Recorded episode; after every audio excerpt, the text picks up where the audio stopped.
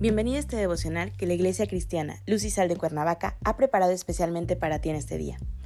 Te animo a que prepares tu corazón y dispongas todo lo necesario para escuchar la palabra que nuestro Dios ha preparado especialmente para ti el día de hoy.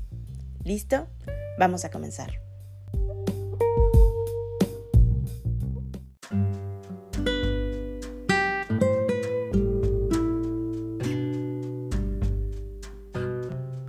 Tal? Es un gusto saludarte en este día. Bienvenido.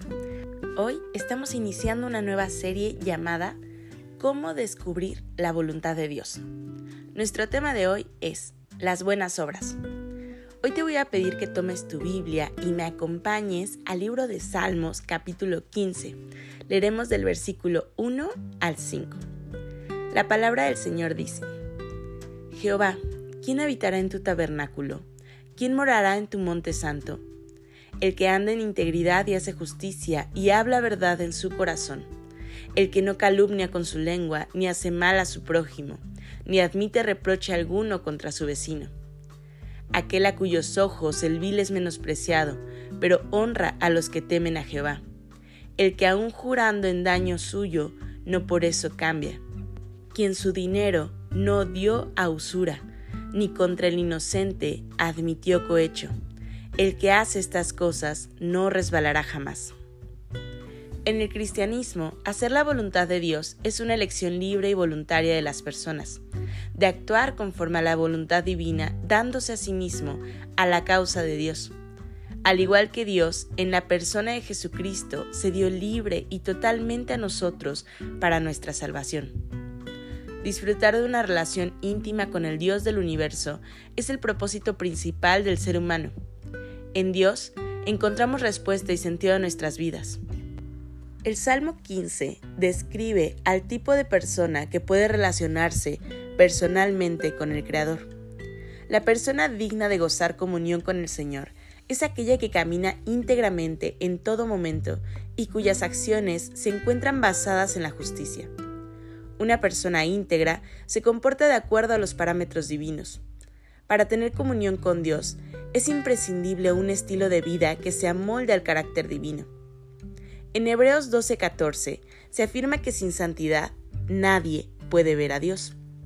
El Señor pone las reglas para que nos relacionemos con Él. El salmista describe ocho características que describen a una persona íntegra y justa. Esto es lo que Dios les pide a los que desean tener acceso a su presencia. Número 1 hablar con la verdad. Número 2, no calumniar. Número 3, no hacer mal al prójimo. Número 4, no acepte información que desacredita a otros. Número 5, no aprueba el estilo de vida de aquellos que se apartan de Dios, pero busca a los que desean agradar al Creador. Número 6. Mantiene sus promesas a pesar del daño que le puedan ocasionar. Número 7. No es un usurero. Número 8. No pervierte la justicia. Las personas que viven de acuerdo a los estándares divinos gozarán de la bendición y la seguridad que viene de Dios. La estabilidad en esta vida solo se consigue agradando a nuestro Creador y viviendo de acuerdo a sus mandatos. Es importante notar que la lista no incluye servicios o actividades religiosas como asistir a los cultos, diezmar, practicar la alabanza. El carácter define a las personas que agradan a Dios y éste se manifiesta en las actividades cotidianas, cuando nadie te está viendo. Las actividades religiosas son parte de aquellos que ya disfrutan de una relación con Dios, pero no sirven para ganar su aprobación.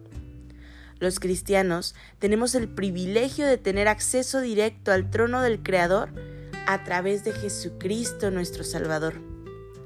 Si bien la redención de nuestros pecados que restaura nuestra relación con Dios por medio del sacrificio de Jesús en la cruz es lo que nos abre la puerta como huéspedes de Dios, el Salmo 15 nos recuerda que el Señor busca adoradores que vivan de acuerdo a sus pautas morales, que nuestras vidas reflejen al Creador durante esta semana y todas las que estén por venir en nuestra vida. Padre Celestial, en el nombre de Jesús te damos gracias, Señor. Gracias por este nuevo día, gracias por este nuevo inicio de semana, gracias porque nos permitiste abrir los ojos, Señor, y disfrutar de esta vida que tú nos regalas. Señor, este día lo ponemos en tus manos. Te pedimos que seas tú guiando cada uno de nuestros pasos, cada una de nuestras palabras, Señor. Que nos llenes de tu sabiduría, que nos des tu gracia, Señor, y que sea tu rostro siempre reflejado en el nuestro. Señor, pone en nuestro corazón ese fuego ardiente por ti, que nos permita, Señor, conducirnos conforme a tus estatutos, ser personas, Señor, íntegras, que podamos, Señor, hacer coincidir todo lo que nos has enseñado con nuestro actuar diario. Entregamos en tus manos todo lo que somos. En Cristo Jesús oramos. Amén.